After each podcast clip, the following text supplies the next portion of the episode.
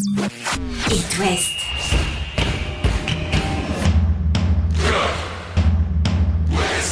Cop West. Chaque lundi et jeudi à 20h. Simon Rongoat, Catel Lagré.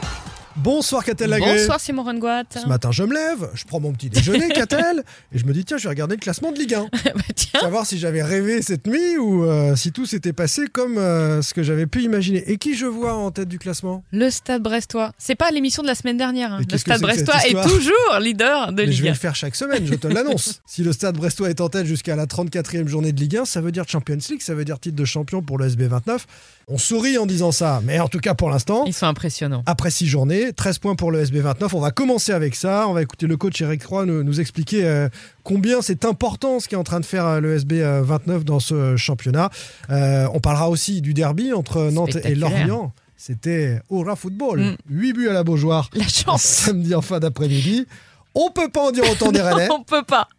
Avec ce triste 0-0 à Montpellier, une purge. Un champ de patates qu'a-t-elle aussi peut-être? Oui, mais bon, pour tout le monde. On écoutera les explications euh, notamment du coach Genesio. C'est parti pour un quart d'heure de foot dans l'Ouest. Chaque lundi et jeudi, C'est Cop West sur It West. Avec la belle histoire de ce début de saison, le stade brestois 29 à qui on promettait l'enfer, notamment eu égard euh, aux adversaires que Brest allait rencontrer. Il y avait Lens dès la première journée, il y avait euh, Marseille euh, notamment, il y avait Lyon euh, et à chaque fois, il y avait Rennes, il y avait le derby à chaque fois. Euh, le stade brestois s'en est sorti, cette fois dans les ultimes minutes face aux, aux Lyonnais samedi Ouais, soir. c'est beau et c'est tellement mérité. Ça m'a tellement énervé d'entendre tout le week-end que Lyon est mauvais, que Lyon est mauvais, ok, mais que Brest régale. Parce que le SB29 a dominé cette OL de, de bout en bout. À la mi-temps, hein, Brest avait tiré au but à 13 reprises, Lyon une seule fois. À la fin du match, 27 frappes brestoises, 6 frappes lyonnaises. Et tu l'as dit, ils ont été récompensés à la 87e par le but de, de Mounier. Ça aurait été injuste de ne pas prendre les trois points sur ce match. Steve Mounier qui n'avait plus marqué en Ligue 1 depuis le 21 mai, c'était le but du maintien face à Clermont. Mounier, ça a été le facteur X de cette rencontre-là. Quand il est entré, le, le stade brestois a petit peu moins cherché la, la profondeur habituelle avec Del Castillo, avec euh, le Doiron, euh, ce qui avait permis à Brest de dominer hein, cette rencontre-là, mais est allé chercher euh, des ballons dans la boîte pour la tête à Mounier. Et la tête à Mounier, elle a fait poteau, elle a fait une deuxième grosse occasion, elle a fait entre les deux euh, un but, et ça permet au stade brestois d'être euh, avec euh, 13 points, très à l'aise dans le championnat. On va écouter le coach Eric Roy euh, nous parler, et là on est au-delà de l'analyse de ce Brest-Lyon, parce que Brest a fait le taf, tu as donné toutes les stats qu'a-t-elle, on est sur l'explication de ce début de saison réussi. Je suis content pour les gars, pour les gamins, je suis content pour le club, je suis content pour les, pour les supporters. Après, moi personnellement, bien sûr que ça fait plaisir, mais ce que je vois surtout, c'est qu'on a 13 points. On a peut-être fait déjà un tiers du chemin, qui est notre objectif principal déjà de se maintenir. Donc un tiers du chemin fait après 6 journées, c'est quand même assez fantastique. Maintenant, euh, maintenant comme je leur dis souvent, euh, c'est bien, mais j'aimerais pas que dans un mois ou deux, on se retourne et qu'on ait toujours 13 ou 14 ou 15 points. Donc euh, il faut que on continue à cultiver cette humilité, qui nous empêche pas de, malgré tout d'avoir de l'ambition. Et comme je le dis, l'ambition à chaque fois, c'est de préparer les matchs pour essayer de les gagner. Et on essaiera de le faire sur le prochain, qui va être un, grand match, puisque à Nice, chez moi, et puis en plus contre l'équipe qui est notre dauphin, donc euh, c'est un match quand même qui est, qui est sympa à jouer. Donc c'est un privilège de jouer ce genre de match. Donc on en profite et qu'on croque dedans à pleines dents, quoi, on va dire. Ben oui, parce que le prochain match, c'est Nice-Brest. Il vient de le rappeler, Eric Roy. C'est le deuxième contre le premier. Qui l'eût cru hein, que ce soit un match euh, au sommet du, du championnat de, de Ligue 1, ce, ce Nice-Brest. Mais l'une des deux équipes peut prendre de l'avance sur le reste. Ouais, et le coach a accordé euh, du coup deux jours de repos euh, aux joueurs et leur a donné rendez-vous demain pour, a-t-il dit, se fixer de nouveaux objectifs. Ben oui. Parce que forcément, on va pas rester sur le maintien comme ça jusqu'à la dixième journée, euh, voilà. Et puis les joueurs ont fêté un peu ça. Euh, Brendan Chardonnay a raconté que dans le vestiaire, après le match, on a mis la musique, on a sorti les Yop et les Heineken, on a éteint la lumière et on a dansé pendant deux minutes. Waouh Dingue Eh, pas trop de yop quand même, les gars. Ça fait beaucoup de sucre. hein. Avec modération. Ah non, faut y aller doucement sur le yop. Euh, 13 points. C'est euh, le tiers, dit Oui. Eric Roy, mais, mais pas forcément, parce qu'on était sur ces 37, 38, 39 points ces dernières saisons pour se maintenir en Ligue 1, mais à 20 équipes, c'est-à-dire avec 38 Mm. journées. Il n'y en a plus que 34 journées. Il n'y a plus que 17 adversaires à affronter. Et on peut imaginer qu'à 33, 34 points, on soit maintenu cette saison. C'est-à-dire que Brest a fait plus du tiers du travail. bien. Il, reste, il reste une vingtaine de points à prendre et, et- et ce sera suffisant sur les 34 moins 6, 28 journées euh, qu'il reste dans, dans ce championnat de Ligue 1. C'est impressionnant ce que font les Brestois. Ouais, c'est carrément euh, impressionnant et en plus ils sont, enfin je sais pas moi quand je les regarde jouer il y a cette euh, ce plaisir qu'ils prennent là Mais bien sûr. ensemble mais c'est C'est un juste- collectif en plus. mais ouais c'est juste génial à regarder ils sont vraiment sur la lancée de la fin de la saison dernière c'est un groupe de potes c'est enfin pff, ouais on se régale Pour l'instant, ça tient. Il faut que ça tienne très longtemps et, pourquoi pas nous surprendre encore très longtemps dans, ce championnat de France. Le derby euh, entre le Football Club de Nantes et, le FC Lorient, c'était samedi soir à, la Beaujoire sur la fin d'après-midi avec euh, des Merlus qui ont parfaitement entamé cette rencontre-là. 25 premières minutes totalement maîtrisées dans un dispositif à, à 5. Les Nantais, euh, eux, étaient désormais dans leur habituel 4-4-2, euh, ce, dispositif avec lequel ils s'étaient rassurés. Ils ne prenaient plus de but, sauf que on s'est retrouvé de part et d'autre, à droite et à gauche de la défense nantaise, Merlin à gauche, Duverne à droite, avec euh, parfois deux adversaires. Et tactiquement, en tout cas, le début de match remporté par le coach Lebris, les, Nantais avaient du mal à se situer. Lorient a marqué, aurait peut-être pu marquer un Mm. deuxième but, ce qui aurait certainement changé la suite de cette rencontre-là, parce que les Nantais se sont réajustés et ont été emportés ensuite par un allant offensif incroyable. Ça s'est terminé en 5-3, et pourtant Nantes s'est fait peur tout au long de cette rencontre parce que Lorient revenait à chaque fois de 4-2 à 4-3, euh, de, non, de, de 3-1 à 3-2, de 4-2 à 4-3. Chaque fois juste après les buts. Hein. Petite le petit déconcentration euh, coupable. C'est vrai, et des Nantais qui ont euh, un peu trop reculé, mais dans l'ensemble, on a vu un, un spectacle assez hallucinant. Alors oui, on a pris trois buts, mais je veux pas voir une grimace, a dit le coach Arestouille dans les vestiaires. Ah, mais moi j'ai dit aux joueurs que je voulais pas avoir euh, quelqu'un qui faisait la tête. Donc euh, il y a deux mois de ça, on était un peu en plein marasme. Il y a un peu plus d'un mois, on venait de perdre nos, deux premiers matchs de la saison et il n'y avait pas beaucoup de sourires. Donc euh, là on est sur quatre matchs sans défaite, deux victoires consécutives. On vient de marquer cinq buts à la Beaujoire. On est conscient que tout n'a pas été parfait, mais j'ai surtout pas envie de ne pas sourire. Peut-être aussi que ça va permettre euh, un regard différent des adversaires. On a marqué 11 buts en, en 6 matchs en n'ayant pas très bien démarré la saison. Donc euh, peut-être que les adversaires vont nous observer différemment et nous jouer un peu différemment aussi. Et le prochain adversaire de Nantes, c'est le Stade Rennais. Est-ce que les Rennais vont regarder différemment les Nantais? On en parlera jeudi un peu plus longuement. On aura un invité euh, Rennais, qu'a-t-elle? Probablement Adrien Truffert. Oui, hein, un euh, défenseur, ça tombe bien parce qu'ils auront ça. Vraisemblablement du boulot. Ce qui, ce qui marque surtout à Nantes, c'est le cas de le dire, c'est que sur ces cinq buts, hein, tu as cinq euh, Buteurs buteurs, différents. différents, euh, que tout le monde y allait de son, son petit but, et, et ça te donne une force de frappe offensive qui est quand même assez, euh, assez impressionnante. Et puis tactiquement, La, la Mohamed dépendance à ce sujet dont on parlait à Nantes depuis le début de saison, elle s'estompe un peu parce qu'on voit Ablin pour sa première titularisation qui est Mm. très capable bien de à marquer. côté de Mohamed, très bien tous les deux. Je pense que c'est très prometteur. Le Et- coup franc de Mohamed est quand même magnifique. hein, Oui. Si vous ne l'avez pas vu, Non, mais euh, bien sûr. est extraordinaire. Après, je trouve que là où il a été malin, Aristouille, c'est de, de mettre ces deux attaquants et de finalement complètement déséquilibrer cette équipe lorientaise qui pourtant euh, est un système hyper rodé, Mm. euh, hyper efficace. Et, et là, ils avaient le tournis, quoi. Mollet, euh, qui était censé rester dans son couloir droit devant Duverne, ça a posé des problèmes défensifs parce qu'il n'était pas à droite. Il était tout le temps à, à dézonner, à se, recentrer. Euh, offensivement, ça a eu l'avantage de désorganiser, comme tu le dis, l'arrière-garde lorientaise. Il venait faire le surnombre et, créer ces, décalages pour euh, des Nantais dont on a aimé donc la prestation d'Ablin. Moses Simon est toujours aussi bon. Il fait un excellent début de saison, l'attaquant du, Football Club de Nantes. Et puis, il y a Chemert, hein, la, recrue qui a marqué. Donc, tout est le moral est au beau fixe côté euh, nantais.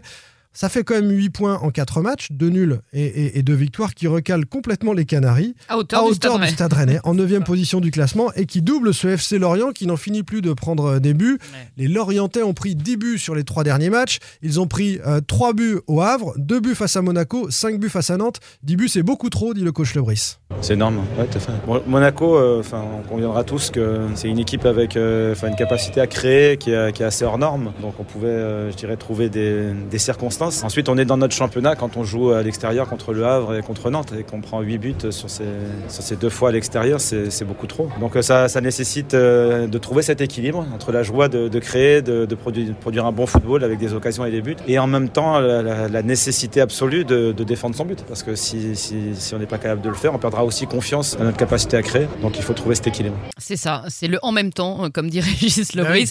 C'est ça qui est compliqué parce que quand tu as un jeu porté euh, vers l'avant, forcément. Ah là, euh, c'était tu- les deux équipes qui Ouais, attaquaient ouais. à Ah bah là, je pense que tour. plus personne ne respectait les consignes. hein. Ouais, C'était du hurrah football. Ouais. Euh, mais c'est vrai que cette défense à 3, Talbi, Laporte, Touré, euh, elle a quand même beaucoup, euh, beaucoup souffert. Euh, Kaloulou, à ce poste de, de piston droit, pour moi, il en a deux pour lui quand même, Oui. euh, parce que Il ça venait été- dans le dos quand Il a même. été, il a été, en de grandes difficultés à la Ouais, et finalement, euh, quand euh, le Brice parle du Havre, c'est là que ça a commencé à déconner. C'est euh, à la blessure de Formose Mendy. Euh, il a fallu reformer en fait euh, euh, cette, cette défense et puis et faire de la place à, à Touré, donc décaler Talbi. Et c'est là que ça l'a ça l'a plus trop fait. Alors c'est bien, euh, Lorient marque 3, trois buts. Le petit Croupi, euh, 17 ans, Ouais. qui devient le plus jeune buteur de l'histoire du, du FC Lorient. Premier but en Ligue 1 pour Croupi qui impressionne toujours Ah, autant. hein. J'étais avec des confrères nantais qui découvraient Croupi et qui ont dit oh là là, le, le Mm. gamin là, il va faire mal en Ligue 1. Ouais, il va faire très mal. Donc maintenant, il faut rééquilibrer tout ça. Le prochain match, ce sera euh, la réception de Montpellier dimanche à 17h. Montpellier toujours aussi chiant à jouer, le Stade Rennais peut en témoigner. Et là, ce sera une autre paire de manches pour, euh, pour trouver la faille. On va parler, tiens, justement de ces Montpelliérains, de, de Michel Derzakarian et, et du stade euh, rennais. On a laissé euh, Catel euh, les Rennais sur euh, ce match de Coupe d'Europe face au Maccabi Haïfa? On va en dire un, mot euh, très rapide parce que on s'est dit à ce moment-là, après ce succès 3 buts à 0, que ça allait être le match référence euh, de Rennes, que la saison était enfin lancée après une prestation euh, aussi accomplie euh, du début avec cette frappe incroyable de Ludovic à la fin de la rencontre. Et finalement, elle n'a pas accouché en Ligue 1 d'une prestation aussi pleine à Montpellier. Oui, alors euh, c'est vrai qu'en plus d'habitude les Rennais après une performance en Coupe d'Europe gagnent leur match euh, derrière et souvent la Coupe d'Europe lance la saison. Donc on se disait bon euh, c'est tout bénef. Pendant le premier quart d'heure, ça a été le cas. C'est-à-dire qu'on était sur la lancée de ce match du Maccabi. On Ça, avait je- l'intensité nécessaire. Il y avait l'intensité, il y avait les intentions, il y avait les projections rapides vers l'avant, etc. Et puis, il y a eu la pause fraîcheur. Alors, je sais pas ce qu'il y a dans les bidons.